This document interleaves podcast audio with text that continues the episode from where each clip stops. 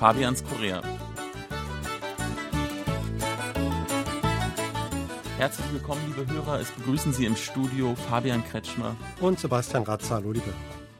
In der letzten Sendung von Fabians Korea haben wir uns bereits dem Chuseok-Fest in Korea gewidmet. Doch wie das Ganze in der Praxis aussieht, darüber wollen wir heute reden, denn Chuseok liegt ja nur ein paar Tage zurück. Sebastian, wie hast du die Feiertage erlebt? War das quasi the same procedure as every year oder gab es diesmal was Besonderes? Äh, ähnlich wie in den letzten Jahren. Also ich hatte schon mal erwähnt, dass es bei uns relativ locker zugeht. Also wir uns nicht so an die äh, Regeln halten, die es früher gab für dieses Fest.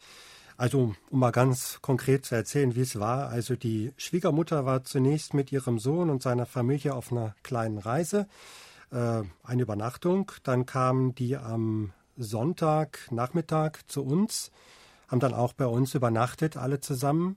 Und wir haben dann also im kleineren Kreis ein bisschen gefeiert und lecker gegessen. Und dann mussten die am nächsten Morgen aber auch schon los, nämlich dann zur Familie der Frau. Ne? Die mhm. muss man ja auch besuchen. Das ist eine etwas längere Fahrt. Die sind dann dorthin gefahren. Und später kamen dann noch Geschwister meiner Frau zu uns zu Besuch, die ja dann auch ihre Mutter sehen wollten. Die waren dann auch jeweils bei ihren Männern, bei der Familie äh, eingespannt und die kamen dann noch zu uns, um ein bisschen Zeit mit ihrer Mutter und auch uns zu verbringen. Und ja, aus meiner Sicht ist das eigentlich sehr angenehm. Also mhm.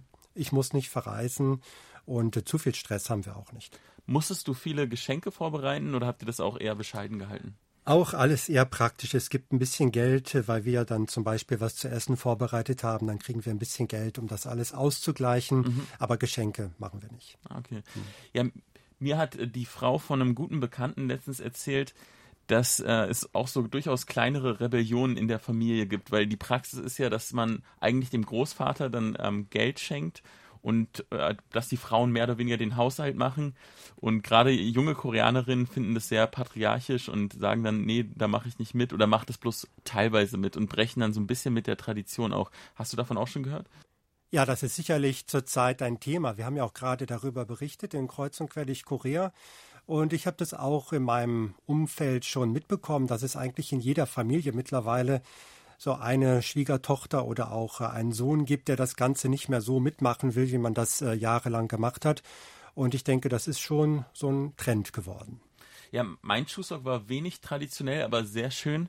Ich habe eine Reise unternommen und zwar auch mit der Familie von meiner Freundin sind wir nach Gyeongju gefahren. Das ist eigentlich so, kann man sagen, die historischste Stadt vielleicht in äh, Südkorea. War sehr bedeutsam während der ähm, Schiller-Dynastie. Und ja, für Hörer, die noch nicht da waren, da gibt es sehr viele alte Hanuk-Häuser. Es gibt einen Nationalpark, den wir besucht haben, Tempel, also wirklich, äh, ja, einfach schöne Ferien. Und wir waren natürlich auch gut essen, haben das aber nicht selber vorbereitet, sondern sind in Restaurants gegangen. War es sehr voll? Ich denke mir, dass viele Familien dann auch dort hin sind, wie eigentlich überall ins Land. Also viele Unternehmen ja reisen. War es dann sehr voll oder ging es?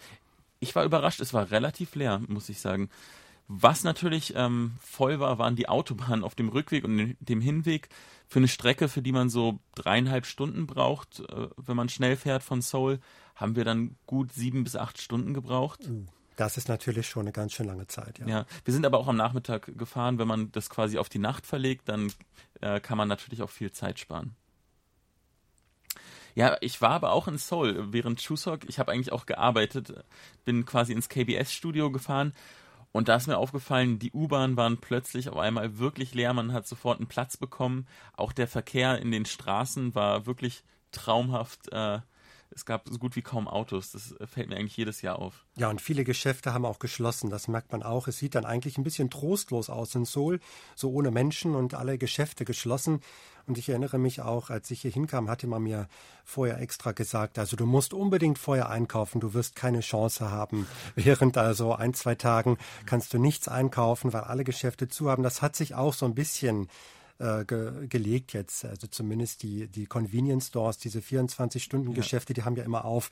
Und auch viele große Supermärkte machen dann doch irgendwann wieder auf. Mhm. Also man also, muss nicht verhungern. Das finde ich interessant, dass du es auch ein bisschen trostlos äh, empfindest.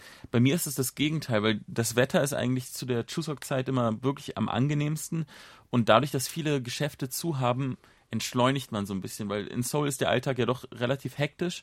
Und zu Chuseok hat man dann quasi ein verlängertes Sonntagsgefühl, wie ich es eigentlich aus Deutschland so kenne, wo man, wo man halt mal zur Ruhe kommt. Ja, da sind wirklich mal die Bürgersteige hochgeklappt in Seoul. Das hat man sonst selten. Das ist auf jeden Fall ein sehr interessantes Erlebnis, mal Seoul so ganz ruhig und leer zu sehen. Wenn Sie einmal planen, nach Seoul zu kommen, dann kann ich auch empfehlen, das während der Chuseok-Tage zu machen, weil da erlebt man die Stadt wirklich so ruhig und harmonisch wie sonst selten. Vielen Dank fürs Zuhören, liebe Hörer, und bis zur nächsten Woche. Es äh, verabschieden sich Fabian Kretschmer und Sebastian Ratzer. Auf Wiederhören.